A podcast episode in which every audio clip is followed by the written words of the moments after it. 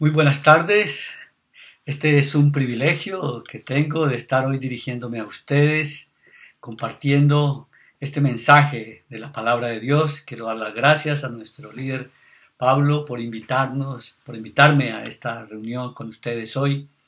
Bueno, eh, creo que vamos a entrar en materia, vamos a estar estudiando este tema de cómo poder pasar a poseer la tierra prometida.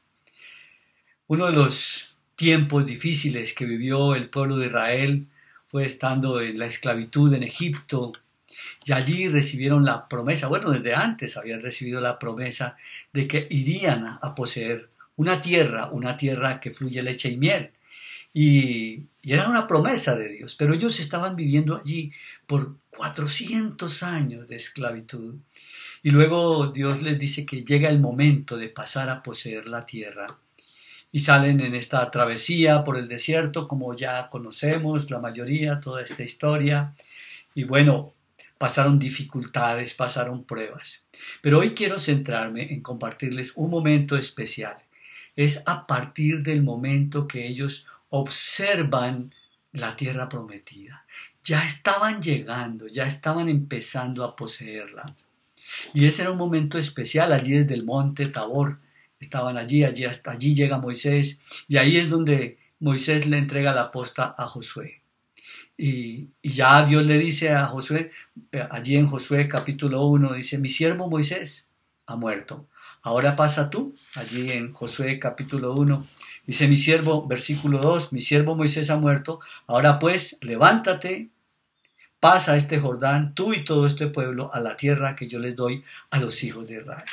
Entonces llegó un momento especial que ya estaban viendo el eh, la tierra prometida, ya la habían visto con sus ojos.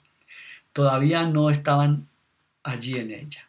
Y bueno, creo que para nosotros nuestra tierra prometida en este momento es el CGC, el Centro para la Gran Comisión.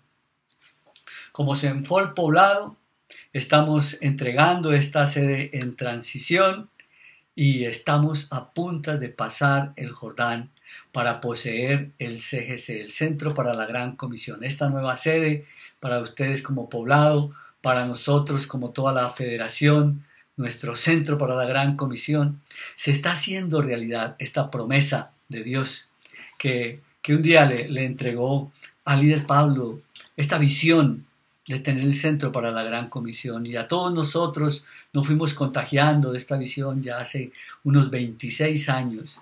Y hoy para todos se está haciendo una promesa realidad, se está haciendo realidad.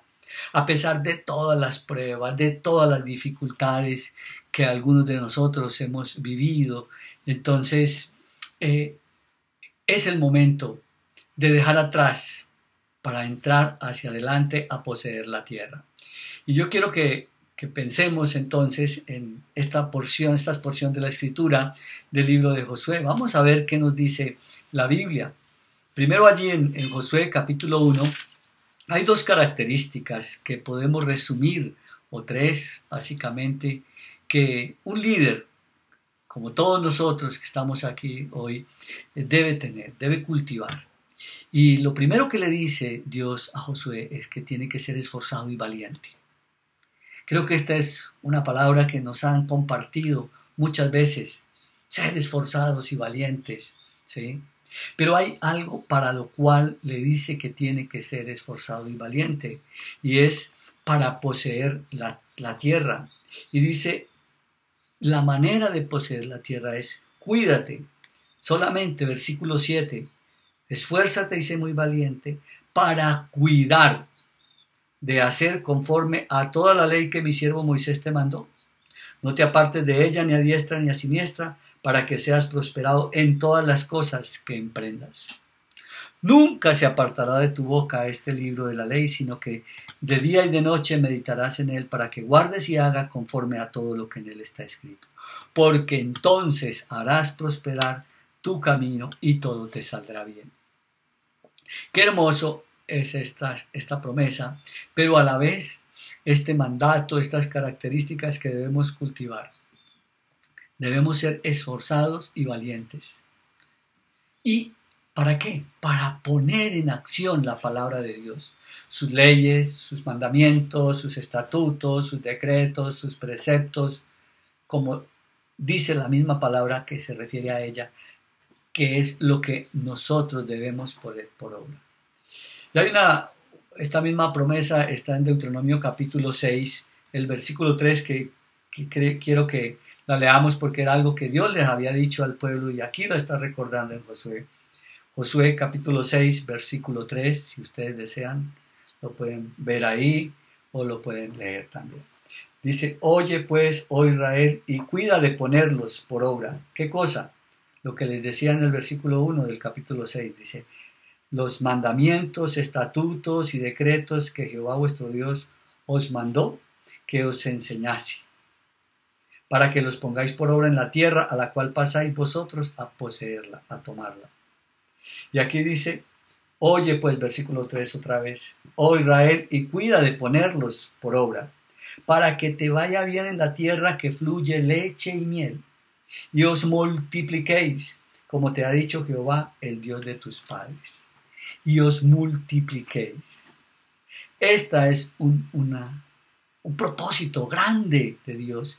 Nos va a permitir seguir creciendo. Dios quiere que sigamos multiplicándonos, que sigamos extendiéndolos a la mano derecha, a la mano izquierda. Pero para eso nos da estas dos características. A todos nosotros como Senfol. Esfuérzate y sé valiente. Y pon en práctica esta palabra que yo les estoy mandando. Que todo este libro que Dios nos ha dejado lo pongamos en práctica, sus principios, sus leyes, sus mandatos, estos principios y valores que siempre eh, Dios nos dice aquí a través de su palabra, que los incorporemos a nuestra vida y los modelemos donde quiera que estemos nosotros para que veamos la gloria de Dios. Pero hay algo importante, vamos a, seguir desarrollando este tema y, hay algo que, que, nos dice allí, vamos a pasar ya a Josué capítulo 3, que es el pasaje central que vamos a estar estudiando.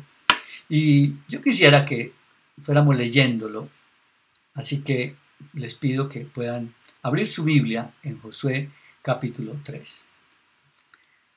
Versículo 1 dice, Josué se levantó de mañana y él y todos sus hijos de Israel partieron de Sittim y vinieron hasta el Jordán y reposaron allí antes de pasarlo. Después de tres días los oficiales recorrieron el campamento y mandaron al pueblo diciendo, Cuando veáis el arca del pacto de Jehová vuestro Dios, y los levitas y sacerdotes que la llevan, vosotros saldréis de vuestro lugar y marcharéis en pos de ella, a fin de que sepáis el camino por donde habéis de ir. Por tanto vosotros, por cuanto vosotros no habéis pasado antes de ahora por este camino. Pero entre vosotros y ella haya una distancia como de dos mil codos. No os acerquéis a ella. Y Josué dijo, al pueblo, santificados, porque Jehová hará mañana maravillas entre vosotros. Y habló Josué a los sacerdotes diciendo, tomad el arca del pacto y pasad delante del pueblo.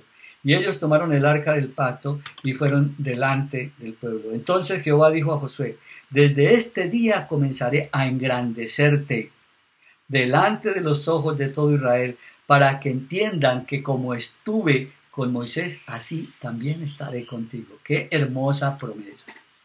Tú pues mandarás a los sacerdotes que llevan el arca del pacto diciendo, cuando hayáis entrado hasta el borde del agua del Jordán, pararéis en el Jordán. Y Josué dijo a los hijos de Israel, acercaos y escuchad las palabras de Jehová vuestro Dios. Y añadió Josué, en esto conoceréis que el Dios viviente está en medio de vosotros y que él echará delante de vosotros al cananeo, al eteo, al jebeo, al ferfeseo, fereceo, al jerjeseo y al amorreo y al jeuseo. He aquí, el arca del pacto del Señor de toda la tierra pasará delante de vosotros en medio del Jordán. Tomad pues ahora doce hombres de las tribus de Israel, uno de cada tribu. Y cuando las plantas de los pies de los sacerdotes que llevan el arca de Jehová, Señor de toda la tierra, se asienten las aguas del Jordán, las aguas del Jordán se dividirán, porque las aguas que vienen de arriba se detendrán en un montón. Qué tremendo milagro. Versículo 14. Vamos a terminar de leer el capítulo.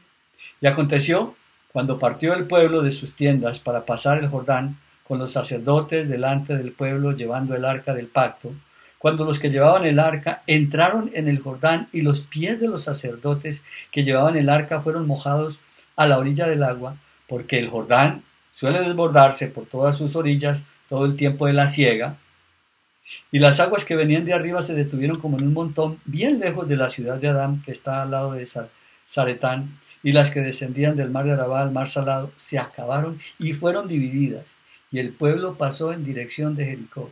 Mas los sacerdotes que llevaban el arca del pacto estuvieron en seco, firmes en medio del Jordán, hasta que todo el pueblo hubo acabado de pasar el Jordán y todo Israel pasó en seco.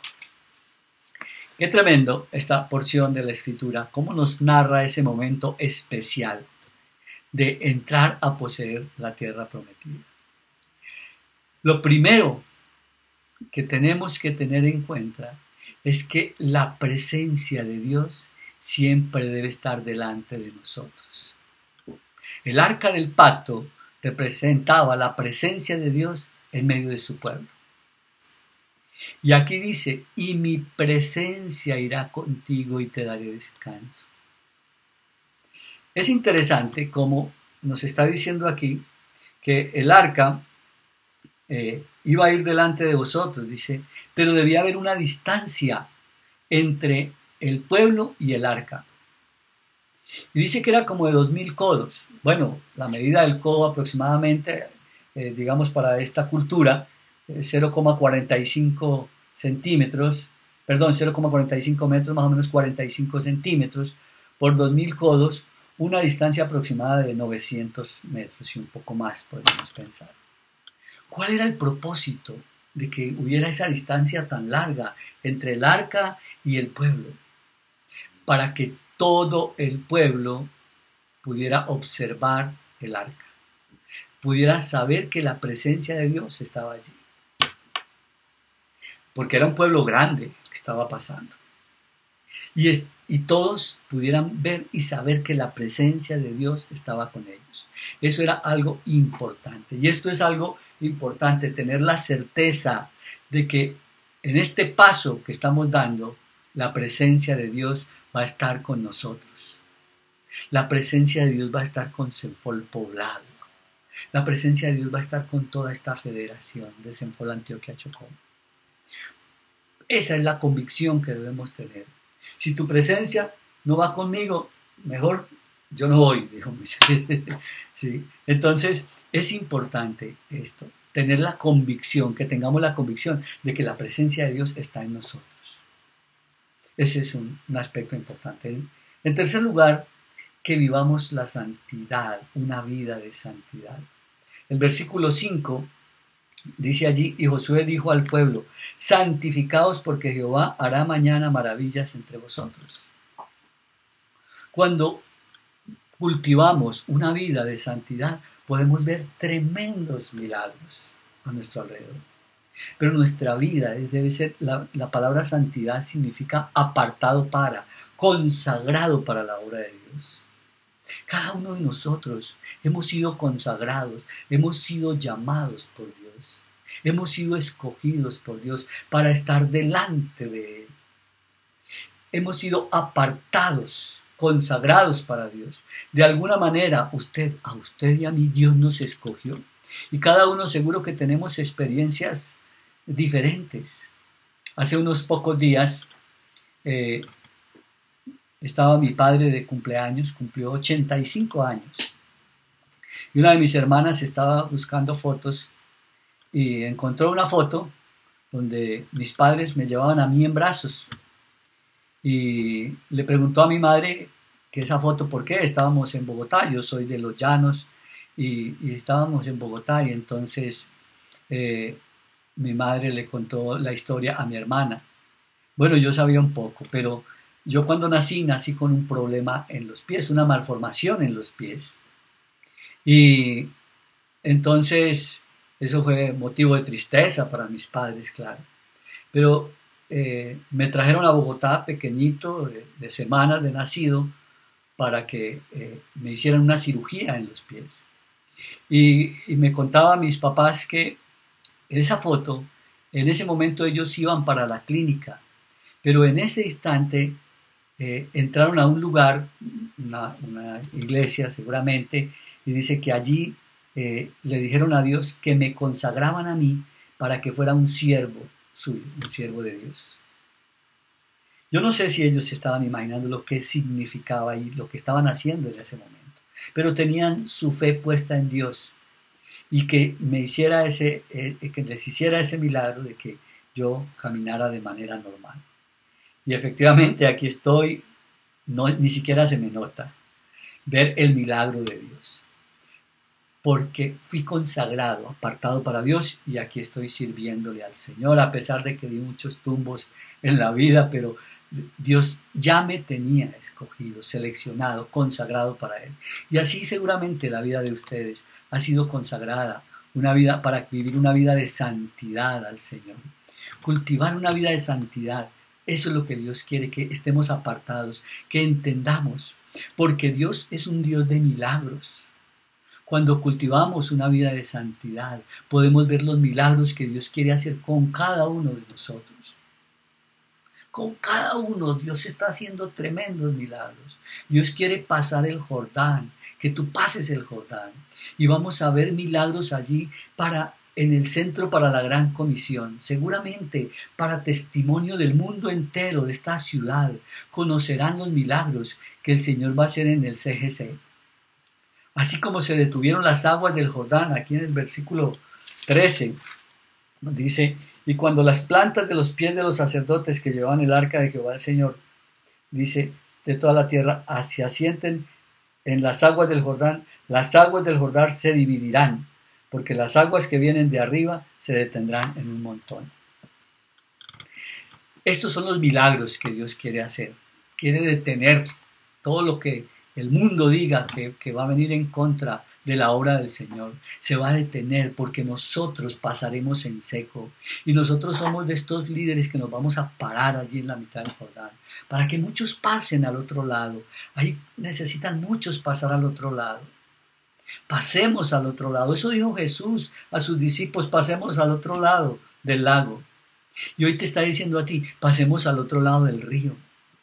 Y usted párese en seco para que muchos pasen y usted es uno de los líderes que se va a parar allí en medio del Jordán. Imagínense ese montón de aguas allá parado. ¿Cómo serían estos sacerdotes ahí? Parados y a qué hora se nos viene esta agua encima. O al contrario, creyendo, Señor, estás haciendo el milagro y vas a permitir que todo el pueblo pase en seco. Y que muchos pasen a poseer la tierra prometida, que es una vida con Jesús en el corazón, que es la vida abundante que Dios nos ha prometido a todos. Así como se detuvieron las aguas del Jordán, veremos cómo Dios abrirá camino para que sigamos llevando su mensaje antes que Él venga por segunda vez. Porque su venida está pronto. Todas estas circunstancias que están ocurriendo nos están diciendo, Cristo viene pronto. Por eso, preparémonos, sigamos hablando a tiempo y fuera de tiempo del Señor, a nuestra familia. Este es un tiempo donde Dios ha preparado el corazón de muchos. Yo no es claro que nos hemos dado cuenta que este tiempo de la virtualidad mucha gente ha llegado. Personalmente ha sido un tiempo para que mi familia se consagre a Él. Y, y yo creo que la familia de muchos de ustedes y amigos y conocidos se están conectando. Entonces sigamos predicando de la palabra de Dios. Y hay una promesa, aquí en cuarto lugar, una promesa que es dada para todos nosotros. Y yo me atrevo a decir que ha sido dada en cabeza de nuestro director Pablo Cano. El versículo 7. El versículo 7, vamos a leerlo nuevamente, dice, entonces Jehová dijo a Josué, desde este día comenzaré a engrandecerte delante de los ojos de todo Israel, para que entiendan que como estuve con Moisés, así estaré contigo. Es una promesa para todos nosotros, en cabeza de Pablo. Como estuve con Moisés, estaré contigo, te dice el Señor. ¿Y cómo estuvo con Moisés? Estuvo viendo la gloria de Dios en todo momento. Y así va a ser. Es interesante cómo, yo quiero que miremos un detalle que me ha parecido muy, muy bonito. Eh, en el capítulo 1, aquí de Josué, en el versículo 1, dice, aconteció después de la muerte de Moisés, siervo de Jehová, oiga bien, la muerte de Moisés, siervo de Jehová, que Jehová habló a Josué, hijo de Nun, servidor de Moisés, diciendo, Moisés, siervo de Jehová, Josué, servidor de Moisés. Qué tremendo, o sea, ¿cómo empezó Josué allí a, vivir? Pero le da una promesa a Dios, dice, eh, usted, eh, como estuve con Moisés, estaré contigo. Pero cuando muere, eh, ya allí al final del tiempo, después de que ya Josué está cumpliendo su ministerio, Dice en el último capítulo de Josué, dice, y murió Josué, siervo de Jehová. Empezó siendo un siervo, siervo de Moisés. Comenzó siendo siervo de Moisés y terminó siendo siervo de Dios. Aunque a veces nos encontremos sirviendo a hombres, nuestro servicio y nuestra entrega finalmente será para el Señor. Y esa promesa que nos está dando aquí eh, en el capítulo 7 para que entiendan que como estuve con Moisés, así estaré contigo. Dios está con nosotros. Esta es la promesa. Dios va a hacer milagros. Desde este día comenzaré a engrandecerte delante de los ojos de Israel, delante de esta nación Senfol. Va a ser engrandecido, pero no por el nombre del Señor, sino no por el nombre de Senfol, sino el nombre del Señor será puesto en alto. Porque eso es lo más importante. La institución no es nada importante. Lo importante es el nombre de Dios. Que podamos nosotros glorificar al Señor donde quiera que estemos. Y que aún en este lugar del Centro para la Gran Comisión, nosotros podamos decirle, Señor, aquí te lo presentamos. Aquí estamos. Pero en quinto lugar, a todos hoy nos dice que permanezcamos firmes en medio del Jordán. Como les decía ahora, seguramente no era fácil, porque podían pensar, pero todas estas circunstancias, todo este montón de agua nos van a ahogar. Y a veces pensamos que las circunstancias que nos ocurren nos van a ahogar. Todo lo que estamos viviendo ahorita pasando ya a esta nueva etapa. Y, a propósito, muy importante que tengamos cuidado de que, que al volver otra vez a la, normalidad, si así lo podríamos decir más bien, eh, nos olvidemos de las cosas que Dios ha hecho en esta, en esta pandemia, de las cosas que Dios ha hecho en, este, en este tiempo que hemos estado confinados. Porque sé que Dios en su pueblo ha hecho muchas cosas. A muchos de nosotros nos ha permitido tener mejores tiempos con Él. Hemos visto milagros de protección. Que no nos olvidemos como, dijo el Señor, cuídate de no olvidarte de dónde te sacó el Señor. De ese Egipto de donde nos sacó. No nos olvidemos de los milagros que Dios está haciendo. No nos olvidemos de los milagros, le dice al pueblo, de todos los milagros que hice a través del desierto. Y Dios nos está diciendo, no te olvides de lo que te he que al pasar a esta nueva normalidad empezamos que ya no tenemos tiempo para congregarnos, que ya no, que tenemos que ir a hacer de allí para allá, que el tráfico, que las circunstancias. Siempre démosle la prioridad al Señor. Siempre demos la prioridad en el congregarnos, en el buscarle de madrugada, de mañana oirás mi voz permanezcamos firmes en los principios, así como los sacerdotes estuvieron firmes en medio del Jordán. No importa las circunstancias que estén, que ese montón de aguas que se le viene encima, no importa que creas que te vas a ahogar, pero como líderes, como discípulos, como hijos de Dios debemos correr el riesgo para que toda esta gente que no conoce al Señor alcance la salvación. Ese es el plan de Dios, que ellos alcancen la salvación. Significa que debemos estar en oración, en la presencia del Señor, invitando a otros para que pasen al otro lado y disfruten de la bendición de tener estas promesas. Pasar al otro lado a veces no es fácil, pero nosotros somos los que abrimos el paso, parándonos firmes firmes en medio de las pruebas. Seguramente que, muchos de nosotros hemos pasado por pruebas, por dificultades, y creemos que a veces eh, nos vamos a ahogar en esas circunstancias. Yo no sé por qué pruebas ha pasado, pero haga memoria un poquito. Quisiera que hiciéramos memoria un poquito acerca de todas estas circunstancias que, que has vivido y cómo nos ha sacado Dios. Entonces, ese es el mismo Dios que tenemos. Hay, una, hay algo maravilloso que, yo recuerdo en este momento que les digo, que me ocurrió una circunstancia difícil hace ya varios años. A mi padre lo secuestró la guerrilla. Y fue un tiempo muy difícil. Yo estaba trabajando como ingeniero en aquella época allí en Yopal y recuerdo que si uno pagaba el rescate eso era un delito y entonces mm, no se podía hacer público siquiera que, esto había ocurrido. Y mi papá vivía en, un pueblo y, yo estaba allí en, Yopal precisamente. Mis hermanos todos en Bogotá estudiando, mi papá vivía con mi mamá nomás. Cuando me llama mi madre, me dice a tu papá lo secuestraron. Qué tremenda noticia. Eh, lo único que hice fue decirle al gobernador, necesito un permiso. Dijo, tómese una licencia tranquilo. Le conté, le dije, esto es muy serio. Y lo primero que yo hice fue entrar tres días en oración y en ayuno, pararme allí en el Jordán, ahí en medio del Jordán, para que Dios hiciera un milagro. Y es interesante cómo en ese tiempo, en esos días de ayuno, Dios me dio una promesa en Isaías. Y me dice, el preso agobiado será liberado pronto. No morirá en la mazmorra ni le faltará su pan. Qué promesa tan tremenda.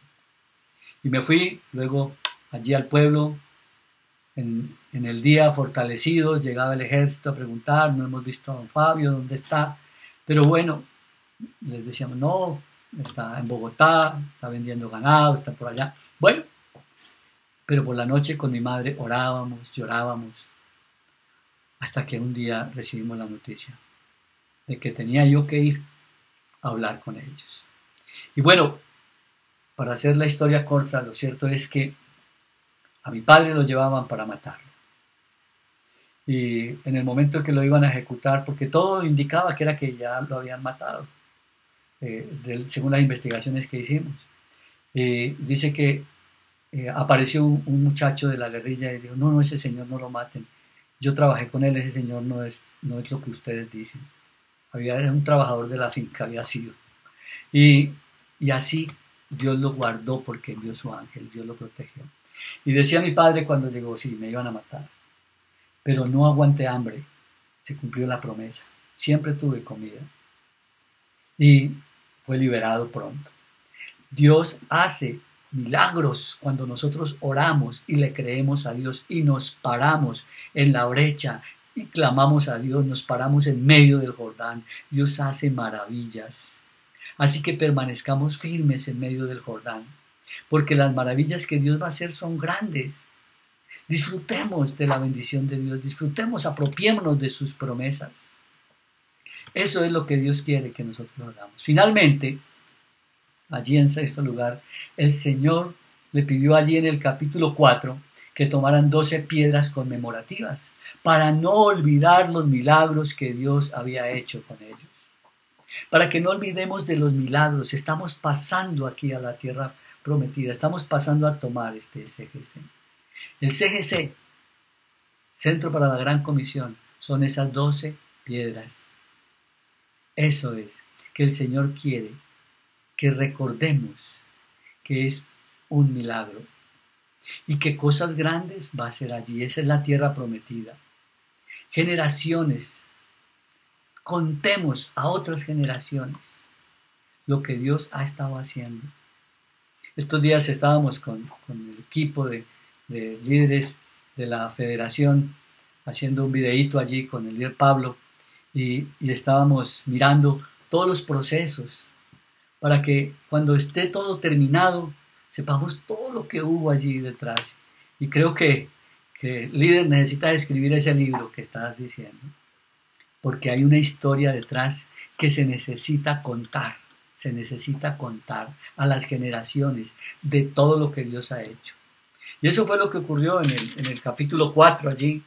Dice, cuando la gente hubo acabado de pasar el Jordán, versículo 1, que va hablando diciendo, tomad del pueblo eh, doce hombres, cada uno de, cada tribu, y decirles, tomad de aquí del medio del Jordán, donde están firmes los pies los sacerdotes, doce piedras, las cuales pasaréis con vosotros y levantadlas en el lugar donde habéis de pasar la noche, para hacer allí un lugar conmemorativo y recordar lo que Dios ha hecho.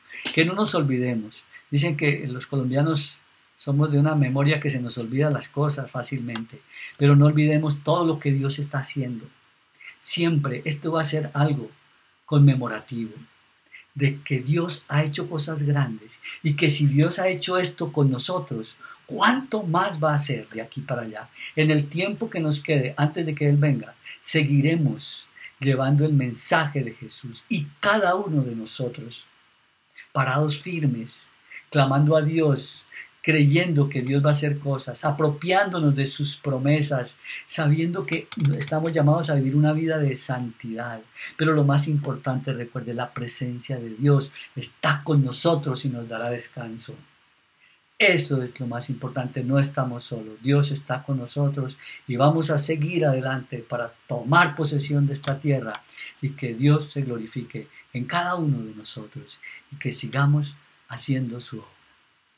Bueno, quiero invitarles ahora para que hagamos una oración y le demos gracias a Dios. Quiero pedirle allí donde está que incline su rostro que le clame a Dios, que le entregue su vida, ríndele tu vida en este momento al Señor, dígale qué está ocurriendo, qué está pasando, cómo te sientes. Dígale, Señor, yo te entrego mi vida, te entrego mi corazón a ti, Dios, te lo entrego. Te pido que tomes el control, Señor. Dale gracias a Dios por este tiempo, no importa cuántos años lleve de conocer al Señor. Tal vez es la primera vez que está aquí escuchando este mensaje. Y si es así, dígale, Señor, yo te abro la puerta de mi corazón y te recibo como mi único Señor y como mi único Salvador. Entra a mi vida y haz de mí la persona que tú quieres que yo sea. Te entrego todo mi ser, dígale allí al Señor. Y Él escucha esta oración que estás haciendo y estás, está entrando a tu corazón y vas a vivir la maravillosa experiencia de la mano de Dios, con Cristo en tu corazón. Y si tú llevas ya mucho tiempo, dígale, Señor, gracias por este tiempo. Aún dele gracias por esta sede en transición donde estuvimos este, estos años. Y dígale, Dios, gracias por ese lugar, por todo lo que hiciste allí, por haberte conocido a algunos de nosotros, por haberle, haber vivido experiencias maravillosas. Gracias, gracias. Ahora estamos aquí dispuestos a pasar este Jordán para poseer esta tierra nueva, tierra que fluye leche y miel, el centro para la gran comisión. Cosas maravillosas harás allí que si no las contaran no creerían. Señor, pero vamos a ver milagros.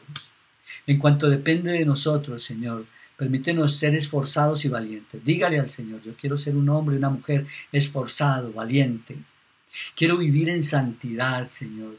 Quiero presentarme delante de ti. Quiero hacer tu voluntad cada día, Señor. Pero que tu presencia vaya conmigo. Dígale, Señor, que tu presencia esté conmigo y me dé descanso todos los días. Que yo sepa que tú estás conmigo. Que esta promesa que nos has dado, que como estuviste con Moisés, así vas a estar con Josué, así vas a estar con todos nosotros, Señor. Tú mismo nos vas a permitir ver cosas grandes y maravillosas, porque hemos sido hechos siervos tuyos. Si fuimos siervos de hombres, hoy en día somos siervos del Dios Altísimo. Por eso, Padre, hoy decidimos permanecer firmes en los principios, firmes en tu palabra, Señor. No nos desviaremos del camino, pasaremos al otro lado, Señor. Estaremos seguros que vamos de tu mano y veremos milagros, Señor. Gracias, gracias por hacer estas cosas maravillosas, Señor. Y hoy te consagramos desde ahora este CGC, el Centro para la Gran Comisión, porque allí, Señor, es ese, ese altar conmemorativo donde vemos que tú escuchas nuestra oración y que haces grandes milagros. Por eso te damos gracias, Señor, y la gloria sea para ti, Señor. Hoy oramos por nuestros directores, por Pablo, por Claudia, por todo este equipo de Senfol Poblado, Señor, bendícelos, bendice a Estelita, a Liliana, bendice, Señor, a Daniel, a Erika, Señor, bendice a estos nuevos misioneros que llegan, Andrés y su esposa, Señor, que, que sigan habiendo obreros para tu mies. Te clamamos, Señor, que se sigan levantando obreros para tu mies y nos permitas ver tu gloria todos los días, Señor. Muchas gracias por este tiempo maravilloso que nos regalas. Que la bendición tuya repose sobre todos nosotros. En el nombre de Jesús. Amén y amén. Que Dios les bendiga ricamente. Muchas gracias.